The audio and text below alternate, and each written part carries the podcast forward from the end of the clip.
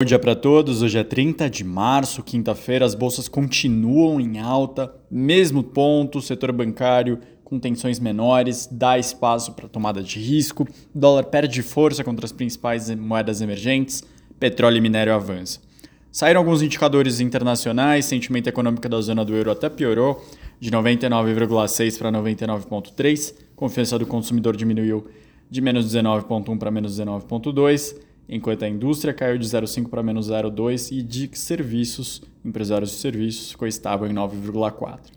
A inflação na Espanha, segundo o INE, recuou de 6% para 3,3% no mês de março, comparação anual. É o menor patamar de inflação desde agosto de 2021. O mercado esperava queda para 3,8%. É, preços de energia e combustível recuaram de forma acelerada, lembrando que há um ano atrás teve a guerra na Ucrânia. O núcleo de inflação ainda continua bem elevado, de 7,7 caiu para 7,5 e na comparação mensal o indicador subiu 0,4.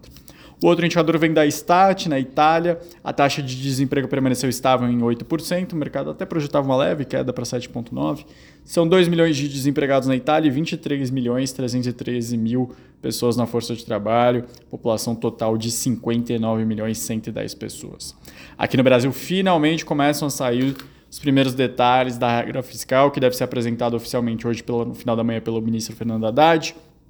A regra fiscal aparentemente vai ser bem recebida pelo mercado. A ideia é que ela seja enviada ao Congresso até a Páscoa. Vai estabelecer que as despesas estarão limitadas a 70% das receitas, segundo uma fonte do executivo. A regra de gastos virá combinada com previsões de resultados primários que seriam de zerar o déficit no ano que vem tem um superávit de 0,5% em 2025 e 1% em 2026. Se a previsão fiscal não for atingida, no ano seguinte tem uma penalidade no crescimento das despesas, limitando a 50% das receitas. Caso descumpra de novo, cai para 30%. Isso deixaria a regra crível, palavra tão repetida recentemente, ajudaria bastante a dar uma credibilidade maior caso realmente seja cumprido esse limite menor se descumprirem a previsão. Saúde e educação, como estão vinculadas ao total da receita corrente líquida, terão crescimento das despesas equivalente a 100% do incremento das receitas. Gastos em outras áreas, portanto, teriam de crescer menos para compensar caso descumpra-se a regra.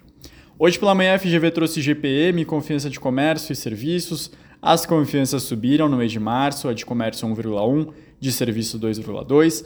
O IGPM ficou quase estável, 0,05 em março, após queda de 0,06 no mês anterior. Com esse resultado, acumula uma alta de 0,2 no ano e de 0,17 em 12 meses.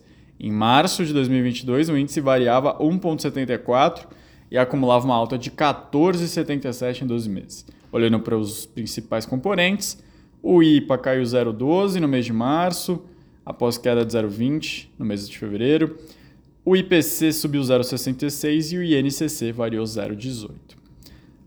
Outro destaque negativo do mercado financeiro: quatro fundos de investimentos imobiliários reclamaram do não recebimento de juros e amortizações referentes à crise que captaram juntos 1,45 bilhão nos últimos anos. No caso, a principal origem das emissões está em empresas de empreendimentos que atuam em multipropriedade.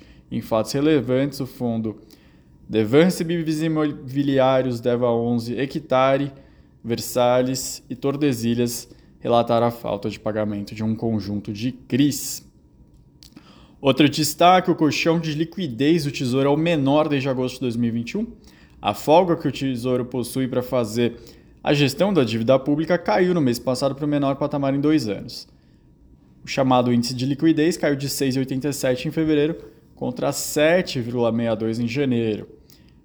Isso significa que o caixa do Tesouro em fevereiro era, de, era suficiente para cobrir 6,87 meses de vencimento de títulos públicos à frente. No mês passado, o Tesouro tinha 995 bilhões nas reservas de liquidez. Esses são os grandes destaques. Agora pela manhã também está sendo apresentado o relatório trimestral de inflação, que é bem relevante para entender a cabeça do Banco Central. Qualquer dúvida, entre em contato. Bom dia para todos e até mais.